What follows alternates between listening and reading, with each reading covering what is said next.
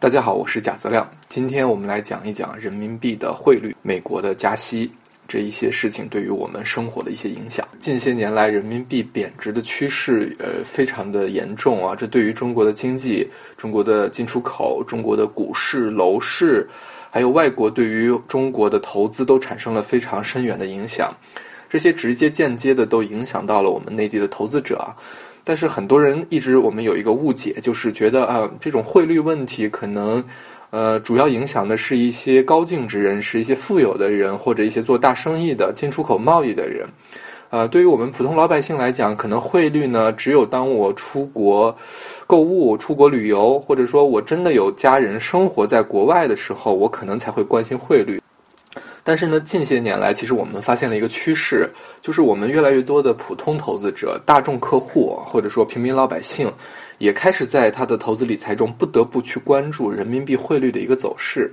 啊，这个事情就是我们今天要探讨的一个话题。呃，大概一年多前，我们一直在强调说人民币没有贬值的基础。但是此话一出呢，就人民币就在疯狂的贬值，不断的打政府的脸啊。所以政府之后就比较少说这么绝对的话了，他就开始更改措辞，常常说哦，人民币没有长期贬值的基础。包括近些年来，呃，就是或者近近几个月来吧，人民币也是更改了一些汇率制度，我们不再跟美元挂钩。不再以美元作为波动了。呃，央行制定了一个一篮子货币啊，里面加入了欧元，加入了日元啊这些啊别的货币。所以呢，呃，就说啊，我们虽然说人民币对于美元的这个这个波动非常大，但是呢，我们对于我们本来人民币就不是去盯准美国汇率的嘛，我们本来就是盯准一篮子货币啊。那所有人都知道，过去一年啊，日元波动也很大，欧元波动也很大。那这些东西放在一个一篮子里面一抵消，我们人民币的波动就会显得很小。但是这些东西跟我们普通投资者都没有关系啊！我们所实际看到的就是人民币对美金的贬值，每天都在跌啊！基本上最严重的就是去年啊一整年的时间。呃，我帮大家统计了一下，我们从一五年八月份至今的一个人民币汇率走势啊。为什么从八月份呢？其实人民币真正波动，就是说或者这一轮人民币的大幅贬值，就是从二零一五年八月十一号开始啊，人民币的八幺幺汇改。那那次汇改之后呢，人民币就进入了几轮的大贬值啊。我们看到从八月份到现在一年半左右的时间啊，人民币对美金已经累计贬值了百分之十一点一二啊。对于一个货币来讲，一年半的时间贬值十一点一二是非常严重的。为了让大家明确这个严重性，我们对比一下同一时期中国 A 股的表现。啊，大家炒股的人都知道，一五年八月份属于一个高位啊，那个之后呢，我们就经历了一个影响，直到呃这个影响到现在都没有被消化完的，呃一次大股灾。但是我们看到，从那个时间到现在，其实上证指数下跌也不过百分之十点六三啊，而且关键是我们现在很多人对 A 股是很有信心的，或者很乐观的，也就是我们认为，其实未来这个。股市还会上涨啊，那这说明对当时这个股灾的消化是逐渐在慢慢消化的。但是我们对美人民币对美金的这个汇率的未来走势并没有如此乐观啊。我们认为人民币的贬值只是一个开始啊，未来这个趋势是不不会停掉的。呃，简单的说就是人民币在同一时间的贬值甚至超过了 A 股的下跌。啊，这是非常可怕的一件事情，呃，我们知道 A 股作为一种证券投资，它属于高风险投资，而货币呢本身属于一个相对稳定的投资。大家可能都买过余额宝，都知道货币基金属于非常低风险的一种基金。但是呢，人民币在过去这一年半的表现，甚至波幅大过了中国同一时期证券的表现，所以人民币的这个贬值程度是非常严重的。那贬值严重归严重啊，很多人还会觉得啊，汇率对我们普通老百姓来讲，它就是一个数字而已。但我们为什么会说每一个普通投资者、老百姓都应该去关注人民币的汇率走势？我们有非常多的个人投资者、企业，他会直接跟境外的一些资产打交道，这些汇率对他们的影响都是非常直接的。啊，我们举个例子。中国一一四年、一五年的时候，经历了一个境外出游的高高峰期啊。一四年、一五年的春节，呃，中国人一个星期的春节假就在日本买了六十亿人民币的啊那个货品啊。但是你发现一六年、一七年的这个出境游远没有一四年、一五年那么那么厉害了啊。当然里面有很多的原因啊。呃，但是非常重要的，如果你把这个事件同时跟同期跟人民币的汇率做一个对比的话，你会发现一四年、一五年是人民币汇率的一个高峰期啊。但是从一五年开始，这一年多的时间里面，人民币的贬值大大的影响了中国人的出境游啊。包括，呃，我们知道一呃一四年、一五年的时候，那个时候很流行、很很有名的一个新闻，就说哦，李嘉诚，我们那会儿给他起了个外号叫李跑跑，他把中国的非常多的资产在内地的投资都给卖掉了。包括很多的呃房地产，然后把这些资金转出去，你会发现这些呃富豪为什么突然有一天开始呃卖中国的一些资产啊？你看他们呃发起这样一个行动的这个起点都是人民币汇率的一个高峰期，所以这些呃富豪他们对于这个互呃汇率的敏感程度是更强的，包括很多外资现在在中国撤资，很大原因也是因为人民币的贬值。那对于我们这种呃，天天生活在国内，我也很少出国，我也在海外没有直接投资的人，其实汇率对我们的影响也是非常大的，我们肉眼都是可以看到的。那这个其实有一个非常简单的一个理论，就是因为这个世界上最重要的一些资产仍然是以外币进行定价的，我们很少很少用人民币去。对一些国际上比较重要的资产进行定价，我们看到的人民币价格都是通过汇率换算出来的。那只要这样一个情况没有改变，我们的生活即使不出国，即使不直接购买海外资产，也会受到影响。啊，我举个例子。iPhone 七去年面世之后，我们如果稍微仔细一点啊，就会发现人民币定价莫名其妙的涨了一百块钱。这个不是不是苹果的作风啊，苹果从四代出到了六代，我们就会发现每次更新换代，其实价格都不变的，价格都不会变化。但是 iPhone 七破天荒的人民币涨了一百块钱，那同期我们去对比，是不是全世界都涨了呢？我们会发现港币价格并没有变。啊，美元价格也没有变，一直都是六四九美金，但是人民币就涨了百分之十。啊，其实原因很简单，因为人民币在 iPhone 七出的这段时间经历了一个非常大幅的贬值，所以呃，苹果不得不提高了一些啊 iPhone 七的人民币定价来平衡这个国际间价格。另外举一个例子，呃，前两年如果大家呃喜欢一些奢侈品啊，买一些包包的话，会也还记得这样一个新闻啊，就是香港的奢侈品全线调价啊，都是往低的调，包括香奈儿这种千年不打折的品牌，也在这一段时间调低了港币的定价，大概就是一年多前吧。香港调价之后啊，蜂拥而至的内地客户排到那个海港城的香奈儿门口去排队扫包。汇率呢，对我们的影响远比我们肉眼看到的要多啊！刚才讲的都是我们肉眼可以感觉到的。呃，原呃原来在中国呢，我们讲多元化货币投资，好像只是一小部分那些极其富有的人的一些专利。而现在我们看到的是，越来越多的中国中产阶层和大众投资者也开始将货币放入理财策略的考量。啊，其实很简单，就像十几年前出国旅游、出境旅游就是一个奢侈品啊，很多家庭只有比较富裕的家庭才会去做。但是现在呢，放个假去趟日本、去趟欧洲变得越来越普遍。啊，其实这个趋势是一样的，在经济全球化下，我们的理财也需要做到一个全球化啊，我们也需要去慢慢的考虑汇率对于我们普通人做理财的影响。过去这呃一年多啊，或者几年的时间里，越来越多的中产阶层在。呃，理财的时候考虑货币，其实有非常多的几个原因啊。当然，第一个最重要的原因就是人民币的贬值着实是非常严重的。呃，我们刚刚讲了，人民币呃在一年半的贬值比 A 股的下跌还要严重，所以我们常常讲一个说笑啊，就是说在过去这两年里面，全世界最惨的一种理财方式，就是你用人民币去买了中国的股市，你这叫做呃资产在缩水，你的货币也在缩水，你的资产受到了双重的一个打击。第二个原因。就是信息的多元化。我们讲为什么现在突然有很多人去香港买保险，或者说啊，我投资 A 股之余还会考虑一些港股或者美股，啊，并不是大家突然发现香港保险好了或者港股好了，而是说我之前可能就根本不知道我有这样的途径，或者我缺乏这样的信息。那现在随着信息的多元化，我发现我做理财或者做投资不一定非要去考虑我们现在手边可以拿到的几个产品或者几个信息，我可以拓宽我的视野，去香港买一些保险，去美国投资一些股。股票或者资产，那这都是信息多元化产产生的一个呃一个结果。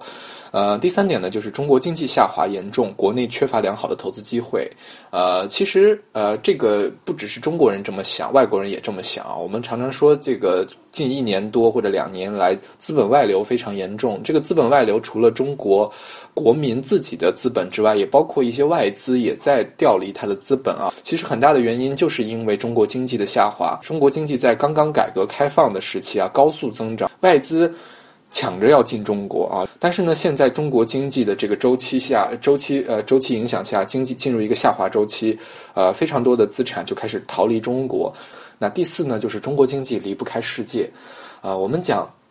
中国越来越融入世界，经济发展就不可能去独善其身，势必会受到了别的国家的影响啊。所谓投资的本质呢，就是让我们的剩余资金跟得上这个大经济的发展趋势。啊，因此，即使我们在国内理财，我的钱从来不出去，也不得不考虑全球对于中国经济的一个影响，而这种最直接的一种影响呢，就是通过汇率。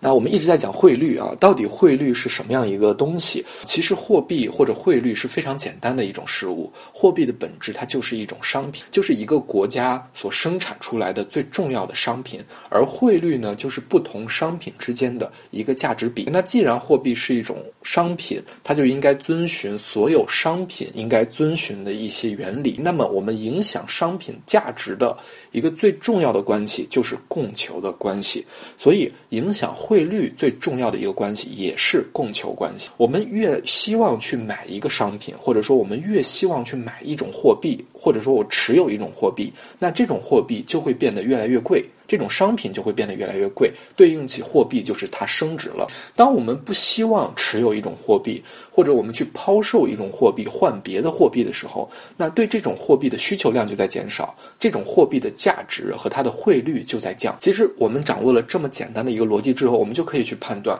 为什么过去啊人民币一直在贬值。啊，最直接的原因就是因为大家都不想要人民币了，或者说我之前持有的人民币太多了，我现在需要把人民币卖掉去换一些外币。那这样对人民币的需求降低了，你这个钱就没有原来那么值钱了，我们就叫做这种货币在贬值。我们看人民币是什么样一个情况呢？左边的这个图，我们阴影的部分指的是中国的这个外汇储备。啊，我们看到从两千年一直到一四年，长达十几年的时间里面，中国的外汇储备是直线性的上涨。OK，现在我们都知道中国的外汇储备是全世界排名第一的。OK，我们远远的拉了第二名，非常的远的距离啊。那另外一条这个红色的线呢，就是呃呃美元对人民币的一个汇率。我们会发现这两个图。图像之间是有非常明显的一个关联性关系。在两千年到一四年这段人民呃外汇储备不断增加的过程中，美元对人民币是在持续的贬值的。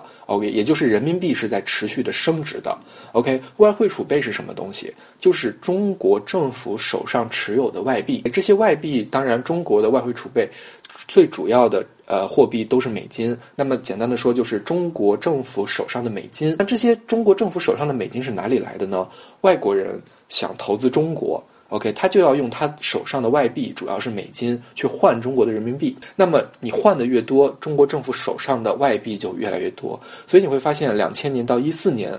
所有的资金都在往中国进行流动，这就造成了中国的政府手上的外币越来越多。哦，那这段时间。对人民币的需求变大了，所以你会看到人民币一直在升值。OK，那一四年是一个转折点，一四年之后外汇储备开始下降，也就代表着没有那么多外国人拿新的美金去换人民币了，相反，有非常多中国的。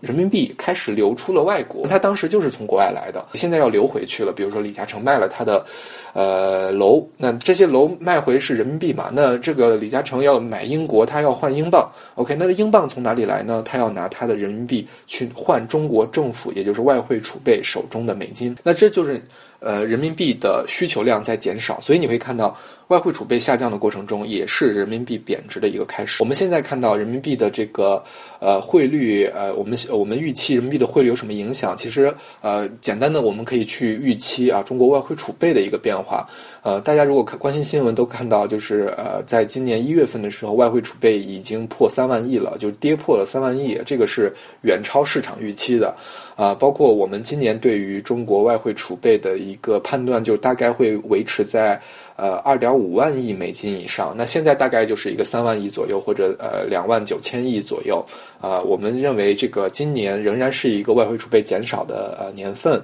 那外汇储备在持续的减少，这就证明人民币的贬贬值也将会持续的。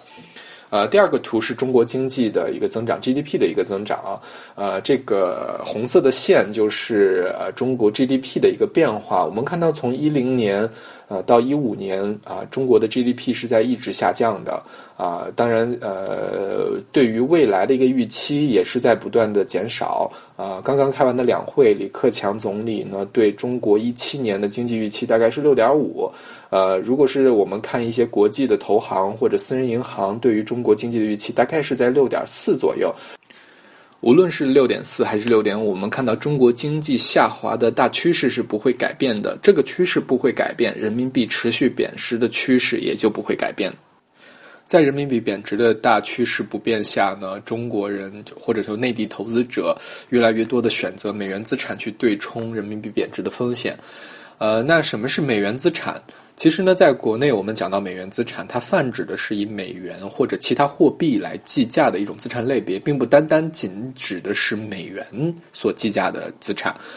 那首先这里要明确一点，就是美元资产并不等同于美国资产啊，并不是说我只要用美元投资，我就一定投资的是美国经济、美国股市、美国企业啊，而是说它只是单纯的以美元来计价。比如说港股也是用美元计价的，在香港也有非常多的欧洲。股票、呃债呃基金、欧洲股票基金，它虽然是投资欧洲股市，但它仍然是用美元计价的。这些我们都称为是美元资产。那我们对内地的投资者来讲，把美元资产分成了两大类：在岸美元资产和离岸美元资产。在岸美元资产，顾名思义，就是在国内的一些美元资产。就是这些资产虽然换成了用外币计价，但它是在国内，并没有出境。比如说，我们在国内换一些现金存在的银行，啊，比如说我们在国内投资一些基金，这些基金可以通过 QDII 的形式投资一些香港的股市或者美国的股市，啊，这个叫合资格的境内投资者。比如说 ODI 直接海外投资，这个主要针对一些啊企业客户。啊，比如说现在很流行的沪港通、深港通这种，我们叫港股通，啊，也可以在简单的在国内可以直接投资一些香港的股票，这些都是用外币来计价的资产，我们都叫做在岸美元资产。那沪港通和深港通是近年来比较发展很热门的一个点啊，像二零一四年沪港通刚刚成立的时候，呃，当时沪港通所占的香港主板交易量大概不到百分之一。而发展到现在，二零一七年，啊，沪港通、深港通加在一起，每天的交易量几乎可以占到了香港总交易量的百分之九。啊，目前通过这种港股通，啊，投资香港股票的内地投资者所持有的香港股票数量已经超过了七百亿美金，占到了香港，啊，这些流通市值的将近百分之四。啊，这是非常大的一个发展，也看到就是内地投资者对这方面的需求是在逐渐增加的。啊，另外呢，就是国内有一些银行也会发行一些少量的外币基金或者理财产品，主要比如说像中国银行、像汇丰啊、渣打这种外资银行都会有，但是相对来讲数量很少，而且选择很少，呃，收益率也相对低一些。那另一类美元资产呢，我们叫做离岸美元资产，与在岸相对，就指的是在中国内地以外所存放的这些外币资产。通常呢，这些存放地是香港、新加坡、美国、BVI、瑞士啊等等啊这些国家或地区啊，包括我们在境外的银行所存的一些现金啊、一些股票啊、一些收藏品啊，包括海外的房地产，以及现在比较流行的境外的一些保单啊，这些都是一些离岸的美元资产。啊，我给大家统计了一下这些资产的一些开户要求和它的一些风险等级。呃，其中呃，开户要求最低的可能就是银行存款，比如说内地人开一个银行账户，要保证大差不多是一万港币的最低存款。那你可以等值的存其他类型的货币，包括人民币在内。啊，比如说在境外开一个股票账户，通常呢是不需要放资金进去的。如果是海外房地产的话，其实，呃，中国现在房地产蓬勃发展。中国，如果你在国内已经买房买习惯了，或者看房是看习惯，你会发现全世界的房子都好便宜。像日本的大阪的一些公寓，基本上总价都是在二十万到五十万。人民币左右啊，相对来讲是很便宜的。也就是如果你去了解这方面的资讯，投资海外房地产并不是一个门槛很高的一个一个投资工投资呃类型。呃，另外呢，就是呃，美国保险、香港保险，这是近一两年来非常火爆的一个啊境外投资的一个方向。啊，这个具体的开户要求是因产品而异的。通常来讲，呃，保险的门槛相对是比较低的，啊，完全根据客户的预算去选择一个产品，啊，可以起到一个一方面呃为家庭啊或者为个人买了一份保障，另一方面呢，也相当于是将一些资产转移成了外币，啊，所以这个也是为什么近两年来香港保险非常火爆的一个原因。呃。我们了解清楚了内地的投资者可以选择的美元投资工具，或者说呃美元资产外，我们要了解啊目前的一些国际形势，或者说一些国际事件对于整个汇率的影响。那最近呢，三月份的时候，美联储啊进行了今年的第一次加息。呃，那首先我们要了解加息和降息这个对于经济的一个影响啊。如果是国内的股民的话，我们应该很喜欢降息啊，我们最喜欢双降。如果一天中啊中国央行、人民银行发生双降的话，呀降息降准，第二天股市一般都会是一个牛市。OK，所以我们就觉得哦，如果降息，经济就会变好；加息相反，对经济造成了一定的影响啊。但是呢，我们要发现为什么？政府要进行加息，为什么政府要进行降息？我们如果拉长看，看一个长期的一个利益关系，或者一个宏观的利益关系，我们发现，当政府要对一个经济进行加息的时候，在加息政加息过程中，是政府认为现在经济的发展非常的好，所以虽然说加息在短期内会影响股市，但是呢，政府。正表明了政府对目前经济环境的一个乐观态度，它才需要加息去冷却现在经济过高速的一个发展。OK，相反，降息是政府对经济的一种刺激。虽然说哦，我今天降息完，明天股市可能会涨，但是正表示了政府对于目前经济环境的一个不乐观性。也就是长期来看，降息周期代表着经济的一个不乐观，加息代表着一个经济的乐观。那这个我们了解清楚之后呢，我们再来看美联储这次的加息。首先从大的趋势上讲，那美国现在是一个加息周期。我们之前讲了，货币的涨跌很大程度上取决于需求。那世界上大家都存各种各样的货币，那我希望把我的钱存在哪个国家呢？当然是希望存在一个利息高的国家，对吧？那现在美元进入了一个加息的周期，而我们啊人民币呢，政府在不断的减息，所以呢，这个因为利息造成了一个资金流动的方向就是。把人民币去流向了美金，因为美元的利息会更高一些，所以从大趋势上讲，美国的加息周期造成了美元的一个持续性升值，而人民币呢进入了一个持续性的贬值周期。这是我们从大趋势上讲。但是这次呢，如果我们仔细看一下，会发现很有趣，就是美联储三月中一加息，第二天美元预期应该是升值嘛，但是不但没有升值，相反美元对欧元贬值了。对日元贬值了，甚至人民币第二天都升值了，就是美元对人民币都贬值了。OK，这是一个非常反常的一个现象啊。但是其实这个现象也非常好理解，啊，美联储这次的加息是非常温和的。它在三月初的时候，其实向外界表达出一种意愿，啊，我们一直叫它啊鹰派的一种言论，就是说它保他说今年有可能要进行四次的加息。也就是市场上一直都以为政府要进行一个非常强行的加息，但是呢，等到三月中的时候，美联储真正公布加息，表现得非常的温和，人家就说啊，你说出了一个呃鹰派的言论，但做出了一个鸽派的事实。啊，然后呃，表示未来可能不会有四次的加息，而只是今年只会有三次的一个加息。所以呢，正呃市场就是没有达到它的一个预期，所以就造成了一个很反常的，就是美联储虽然说三月中加了息了，但第二天美元不但没有升值，反而进行了一个小幅的贬值。那这个是一个短，我们认为这是一个非常短期的一个反应，是因为市场之前对加息的预期过高了，也是美联储现在希望呢向市场表现出一种什么样的态度呢？就是。虽虽然美元现在在一个上升周期，但是美联储不希望美国美元的估值过快的进行增长，希望市场能稳定的影响呃美元的升值，就好像我们政府一呃我们中国的政府一样，就是人民币贬值的周期或者这个趋势是没有办法改变的，但是我们现在要做的是稳定人民币的贬值，不能让人民币贬值过快，就好像美元，美国不希望美元升值过快一样。总体来讲呢，对于二零一七年或者之后一个国际汇率的一个观点啊，我们抱着这样的一个观点，就是美元呢不再成为一个单方面强势的货币。那二零一五年、二零一四年，美元是一枝独秀。美元不只对人民币在升值，对欧元、对日元、对世界上大多数的货币，美元都在升值。这个现象在今年将会有所改变，而我们认为人民币呢，仍然会进入一个长期的持续贬值的，呃，一个周期。这是我们基本的观点。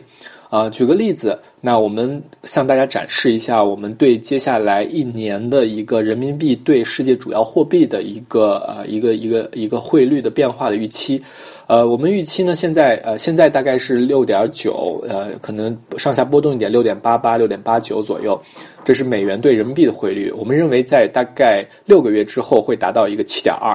啊，也就是未来十二月，我们呢，我们对人民币的一对美金的一个贬值预期大概是在四点三左右。那我们看到这个贬值幅度比起过去一两年来讲，的确是有所缓和了。也就是人民币不会再像过去两年贬值的如此之快啊，但是呢，仍然是一个贬值的大方向。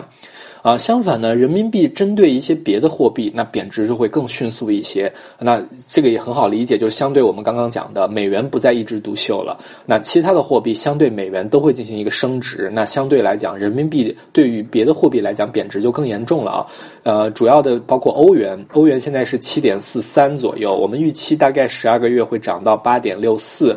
啊，也就是未来十二个月欧元对人民币将会升将近百分之十七。OK，那日元也是类似的，现在大概是啊一百日元等于六点一三零一人民币。那我们预期，呃，在接下来的十二个月里面将会突破六点八啊，大概是人民币对日元将会有一个百分之十一点九的一个啊一个升值。以上的预期，我们是已已已经基于一个比较保守的预期了。那我们知道了货币的一个变化之后，那对于二零一七年中产阶层，我们大众投资者来讲。这个货币配置上有什么样一个建议呢？啊，我们的建议主要两点。第一呢，是对于有能力的人来讲，以央行的，就是我们中国人民银行的一篮子货币。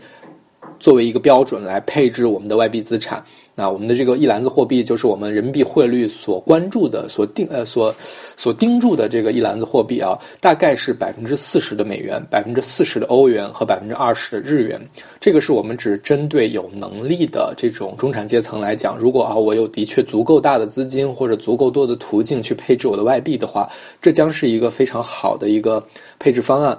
呃，那对于我们普通的阶层来讲，可能我没有如此多的资金，或者说我没有这么多的资源去严格的按照这个比例配置外币。那我们对于这些人的建议呢，是可以适当的添置一些美元资产。啊，其实过去一两年，我们会发现，就是非常多的那个民众将资本进行外流，就是资本外流是个大趋势。其中除了一些企业机构之外，也有非常多的民众参与到了资本的外流中。那中国资本的外流其实都流入了一些美元资产。那中国的这个美元资产的一个蓬勃发展，并不是速度突然变快了，而是说这是一个从无到有的过程。其实外币资产对于全世界的投资者来讲都是需要的。美国人也需要持有美元以外的资产，欧洲人需要持有欧元以外的资产，中国人需要持有人民币以外的资产。但是呢，中国人几乎之前从来没有过外币资产，所以我们经历的是一个从无到有的爆发性增长。对于普通阶层来讲，我们建议可以适当的购置一些美元资产，比如说可以选择一些门槛较低，并且风险可控的，以及比较方便的一些外币资产。常用的，比如像沪港通，现在只要五十万人民币就可以在证券公司开一个沪港通的账户，投资一些港股。比如说一些简单的美元基金，美元基金不是美国基金，这个时候大家要注意啊。还有呢，就是投资一些美元计价的保单。或者一些香港的保险，比如说美国的保险，大多都是用美元计价的。最后呢，我们不建议投资者在国内的银行去存储外币。很多人想简单的说，我就把我国内存的呃人民币换成外币。虽然说你可能在汇率上，如果汇率升跌之后，你可能在这上面会盈利，但是你其实浪费了一个机会成本。因为在国内外币的投资工具非常有限，收益率也非常有限。你在国内存外币的话，你并不会得到一个资本的升值，也就是你其实。浪费了一个机会的成本，这是我们呃对于中产阶层的一个货币配置的建议，呃，非常谢谢大家。